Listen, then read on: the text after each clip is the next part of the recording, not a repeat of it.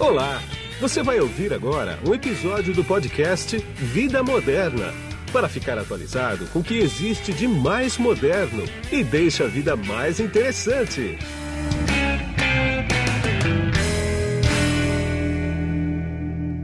Bom, quem está na ponta da conexão aqui comigo agora, através do GoToMeeting da LogMeIn, é o Dirceu Ferreira Júnior, diretor do Centro de Expertise em Agricultura Tropical da Bayer Brasil. Tudo bem, Dirceu? Tudo bem, Guido? É um, é prazer estar aqui com você hoje, participando do Vida Moderna, para a gente poder falar um pouquinho a respeito do desafio Covid-19. Tudo bem, tudo tranquilo. Escuta, me diz uma coisa, o que, que a Bayer tem a ver com o Covid? Esse projeto, ele já estava nos planos de vocês, devia estar, né? mas ele foi acelerado Bom, Guido, é, é, é, exatamente isso. Né? Houve uma aceleração. Na verdade, a Bayer ela participa todo ano de vários programas de fomento com startups através de hubs parceiros que nós temos, como o Agtech Garage de Piracicaba, que está conosco no desafio Covid-19.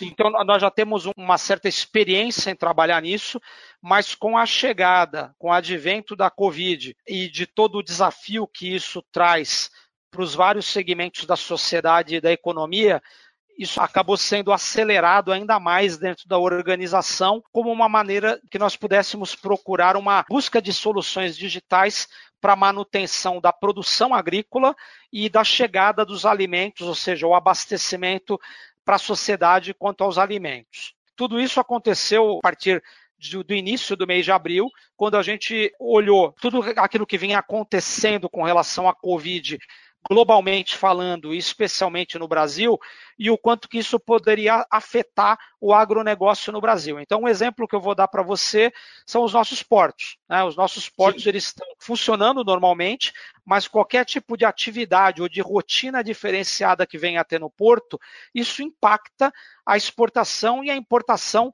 de bens agrícolas e não agrícolas. A mesma coisa vale para os modais logísticos, né? Exemplo, se as nossas rodovias, o nosso transporte rodoviário, ele é afetado de alguma forma porque algum estado proíbe uma entrada ou uma saída, ou porque o abastecimento de combustível, o abastecimento de alimentos na própria estrada, ele é prejudicado, isso afeta também o agronegócio. E quando a gente vai para cidades do interior, Estamos falando aí das distribuidoras, das cooperativas e do próprio produtor, que muitas vezes se vê acomedido por causa da quantidade de funcionários que ele tem e que ele muitas vezes tem que deixar alguns deles no isolamento, ou de prestadores de serviços que, por causa do isolamento, também não conseguem atender o produtor, nós temos aí a cadeia sendo afetada. E isso nos chamou a, a atenção. Ou seja, como é que a gente poderia propor soluções digitais de alto impacto e prontas para uso, ou seja, nada que venha a ser desenvolvido por uma startup tem que estar tá pronto a um custo baixíssimo ou mesmo gratuitamente para que o produtor possa, nesse momento, resgatar essa solução, resolver o seu problema e garantir o abastecimento de alimento para a sociedade. Foi Entendi. isso que surgiu a ideia. Entendi. Agora, me diz uma coisa: a tua rede, o teu canal de distribuição, os teus parceiros, eles estão conectados à altura? Sim, Guido. É, é na, na, verdade, esse desafio ele é voltado para um resgate. Além da participação do Agtech Garage, que é o hub que nos ajudou a construir tudo isso, nós temos também a participação do Cicred, que é parceiro nosso na ideia, e também Sim. da Orbia, que é o marketplace, aonde os resgates podem ser feitos pelos produtores rurais. Então funciona da seguinte maneira: a partir do momento que nós selecionamos as startups, que são 20 hoje, né, 20 startups, elas subiram para esse marketplace chamado Orbia, aonde nós tá. temos mais de 140 mil produtores cadastrados nesse marketplace. Esses tá. produtores eles conseguem acessar essas startups e a solução delas gratuitamente, de forma que possam resolver os problemas que eles têm na lavoura deles. Esses problemas, e para não, não deixar muito aberto tudo isso, nós criamos um comitê e definimos cinco grandes pontos de apoio ao produtor. Um deles diz respeito à logística na cadeia, o outro tá. diz respeito à comercialização da produção, o terceiro diz respeito a relações trabalhistas e fluxo de caixa, o quarto diz respeito ao atendimento e ao suporte remoto, e o quinto diz tá. respeito ao acesso a crédito e insumos agrícolas. Então, todas as startups que aderiram, nós selecionamos 20 de um número de mais de 80 que aderiram, e essas 20 subiram para o marketplace Orbia e estão lá prontas para resgate. Tá. Você diria que esse é um, é um case tipicamente brasileiro? Você acredita que esse é um case que ele pode ser uh, espalhado pelo mundo aí? Certamente.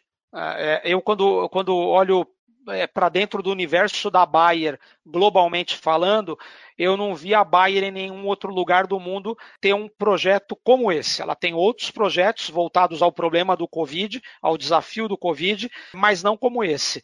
Então, eu, eu entendo sim que isso é uma maneira muito inteligente da gente prover solução em momentos como esse, unindo esforços. Até porque, Guido, os, todos os hum. participantes dessa iniciativa não estão ganhando nada com isso. A Orbia não está cobrando nada do que ela cobraria, a Bayer não está ganhando nada, as Agtechs estão proporcionando o resgate a custo zero, e a, o Cicred também não está ganhando nada com isso. Então, isso para mim mostra um modelo novo também da gente poder abordar o mercado em, em face a momentos como esse. Entendi. Agora, você me deu um gancho aí que é o seguinte: resolvido o problema do Covid, agora não, não importa quando, se daqui três meses, seis meses, um ano, dois anos, não importa. Você, obviamente, vai manter esse projeto, né?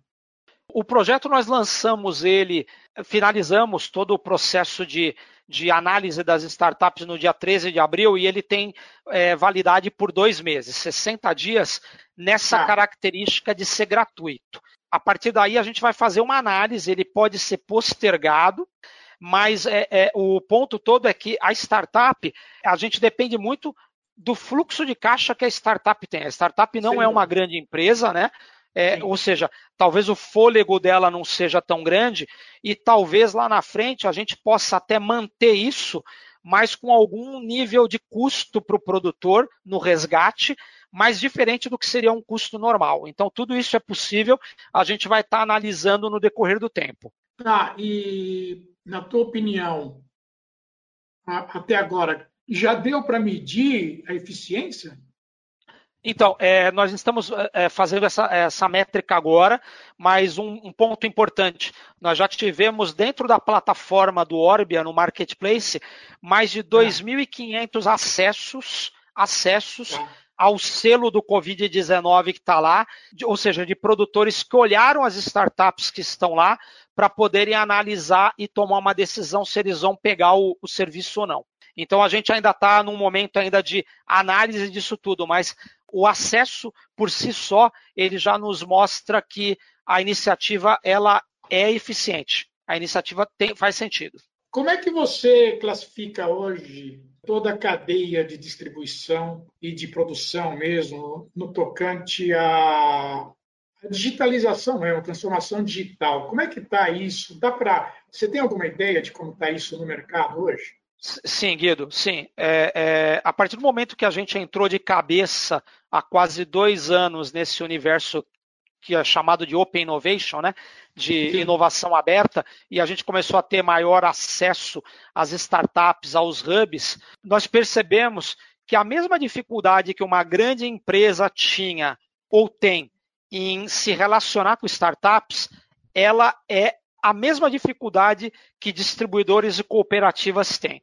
Então, hoje, Sim. a Bayer tem inclusive um programa junto com a Agtech Garage, onde a gente seleciona distribuidores e cooperativas para que eles participem de um programa de mentoria para entender como funciona esse universo e se relacionar com as startups e poder participar de programas para resolver problemas internos ou dos seus clientes. Então, é, isso é muito legal, é muito bacana, porque mostra que nós estamos no caminho certo. Nós temos uma Sim. adesão muito grande a esse tipo de programa. Entendi. Falando sobre transformação digital, né, dá para você sentir também qual que é a maior resistência, se é uma resistência cultural ou é uma resistência de adoção de tecnologia por falta de verba, por exemplo?